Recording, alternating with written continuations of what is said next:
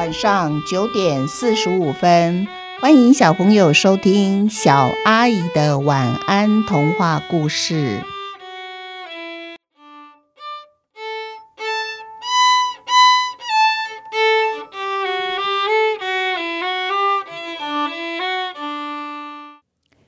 秘密机器人。老王从皇宫走出来之后呢，他马上走进了机器人专卖店，买了一个秘密机器人。他一回到家，马上先把门给锁好，然后啦，打开秘密机器人的听话开关。哇哇哇！快点快点，我快忍不住了。我刚才啊从皇宫回来，国王要我进宫帮他磨平他的两颗又尖又长的门牙。原来我们国王有一对兔门牙，如果不经常把它磨平啊，牙齿就会一直长长，一直长长。而平常有一个专门帮国王磨牙齿的人，可是他最近生了一场重病，所以无法进宫。大臣们居然推荐我去代替这个人帮国王磨牙。离开皇宫之前，国王特别警告我说，如果啊，我敢把他的秘密说出去。他会砍我的头！哇，拥有一个不能说的秘密，真是痛苦万分。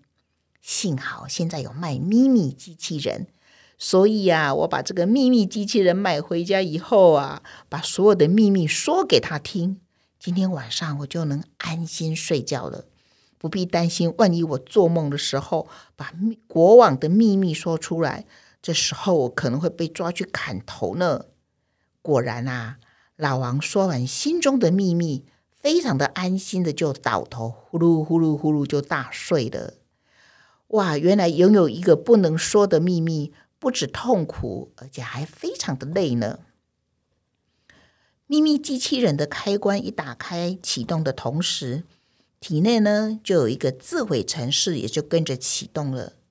在一次秘密机器人的聚会上啊，小铁说他才不相信这件事呢。机器人小铁说：“我才不信呢！人类这么聪明，有本事在我们机器人的体内输入什么自毁程式？人类和我们机器人有约法三章哦，除非为了保护人类的生命，否则绝不会牺牲我们机器人的生命。说出秘密又不一定会要了他们的命。我家主人就告诉我啦，他今天在地上捡到一千元。”不过他没有交给警察，他只有对呃看到他捡钱的人说：“嗯，我捡到的钱可是我掏口袋的时候不小心掉在地上的。”小铁的话刚一说完，砰的一声，哇！小铁成为一堆废铁了，躺在地上。哇！这一看就吓坏了其他秘密机器人，全部一哄而散回家去了。没有多久，机器人维修工程师就赶到现场。他收拾起了那一堆废铁，准备带回工厂。机器人维修工程师说：“哎，出厂之前我不是有警告过你们吗？保持秘密才能保命啊！你居然想以身试试看我写的程式灵不灵？你真笨呢！不过不知道这个小铁机器人到底说了他家主人什么秘密呀？”从此以后，所有秘密机器人像没嘴巴的闷葫芦，他们连摇头也不敢。大家脸色惨白，聚会的时候，嗯，不敢说话。大家你看我，我看你，呜，然后就会匆匆的跑回家。老王买的机器人小梁回到家以后啊，他还是无法忘记他听到小铁爆炸那一声“嘣”的声音，然后紧张的害怕，胸口发红。老王一看就觉得好奇怪哦，嗯，这个小梁机器人到底发生什么事啊？难不成他身体不舒服吗？他就把秘密机器人说明书仔细的读了一遍。奇怪了，明明说明书上说秘密机器人有两大优点：一，它是不会故障的；二，它绝对不会泄露主人的秘密。难道我买到的是不良品吗？倒霉死了！那我得打电话给维修工程师，告诉他我要退货，让他换一个新的好的秘密机器人给我。老王拿起电话，想起什么似的，非常的惊吓，马上把电话又放下了。哎，你该不会把我的秘密说出去了吧？因为你是不良品，所以你的自我毁灭程式就会执行不良，因此你没有爆炸，没有爆掉变废铁，所以你胸口发红。哦，难怪你不像说明书上说的一样，说出主人的秘密以后就会砰一声四分五裂。这时候啊，小梁急忙的解释：“主人，主人，主人，不不不，我发誓，我绝对没有说出。”郭旺有一堆涂鸦，哎，老王一听就叹口气说：“你真的真的是不良品耶，连什么是秘密都搞不清楚。”郭旺这件事情啊，他不是秘密，他到处跟大家说。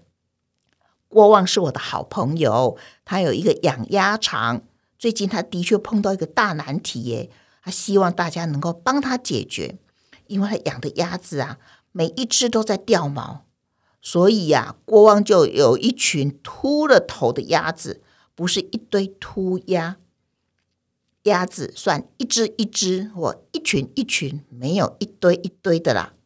这根本不是什么不能说的秘密。国王还要我们帮忙把这话给传出去，让大家都知道，想办法帮他解决呢。老王睡着以后，哦，小梁才松了一口气。他不是怕老王送他回到机器维修厂，而是刚刚他竟然脱口说出了老王的秘密。如果不是因为他太紧张、发抖、口急、说话走音变调，说不定现在啊，他就已经爆炸成一堆废铁了，被送进机器人焚化炉呢。拥有秘密的人类不舒服。听了秘密的秘密机器人也老觉得喉咙有东西卡住，不吐不快。于是啊，秘密机器人就学会了以打哑谜的方式来说出主人的秘密。这时候啊，秘密机器人他们聚会了，小梁就跟大家说：“来来来，我们来猜猜谜语。从前从前有一个人，姓过，名字叫忘了。你们猜猜看，他是谁？”有一个机器人马上说：“杨过，杨过，我知道。哎，不过杨过姓杨不姓过啊，我知道了啦，是小梁家的主人的好朋友郭旺。哎，是吗？还是是我们的国王？因为他偶尔会忘记事情，但是国王有健忘症，大家都知道，这也不是什么秘密呀。”小梁啊，没有回答他们的问题，但是他花了大半年的时间，才把国王的秘密给打哑谜的方式给传出去了。啊，其他秘密机器人呢，他们心里都知道，但是他们说也只会说过往有一堆秃鸦啊，然后秘密机器人聚会的时候就会哈哈大笑。不过。他们笑完以后都很安全，没有发生什么事。所以哈，如果你们有看到一群秘密机器人，他们聚在一起玩猜谜游戏，然后猜了谜以后又哈哈大笑，不要忘记加入他们吧。或许你可以跟着他们一样，猜到许多其他人不可告人的秘密哦。今天的故事就到这边结束了，小朋友。你们有没有什么秘密，然后藏在心里很痛苦啊？你们想不想拥有一个秘密机器人，可以替你们听秘密，又不会把秘密说出去呢？我记得以前好像有一个童话故事，讲到知道国王有对驴耳朵的秘密，他就会对着土里面说一说，然后把它掩埋起来。小朋友可以去找一找这个童话故事来听一听、看一看哦。好，今天故事到这边。祝你们有一个甜蜜的梦，晚安